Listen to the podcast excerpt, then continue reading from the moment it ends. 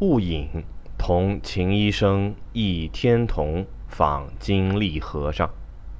至山门，见万公池绿净，可见须眉。旁有大锅覆地，问僧。僧曰：“天童山有龙藏，龙常下饮池水，故此水除秽不入。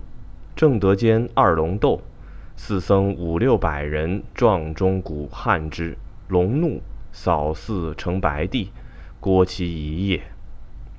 入大殿，宏丽庄严，折入方丈，通名次。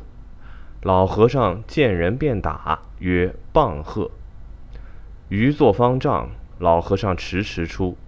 二侍者执杖执如意，先导之。南向立，曰：“老和尚出。”又问：“怎么行礼？”盖官长见者皆下拜，无抗礼。余屹立不动。老和尚下行宾主礼。侍者又曰：“老和尚怎么坐？”余又屹立不动。老和尚素于坐。坐定。余曰：“二生门外汉，不知佛理，亦不知佛法，望老和尚慈悲，明白开示。”勿劳棒喝，勿落讥讽，只求如家常白话，老实商量，求个下落。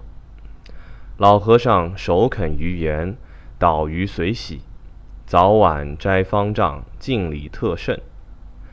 于遍观寺中僧将千五百人，具冲者、对者、磨者、瓮者、急者、窜者、聚者、批者、菜者、饭者。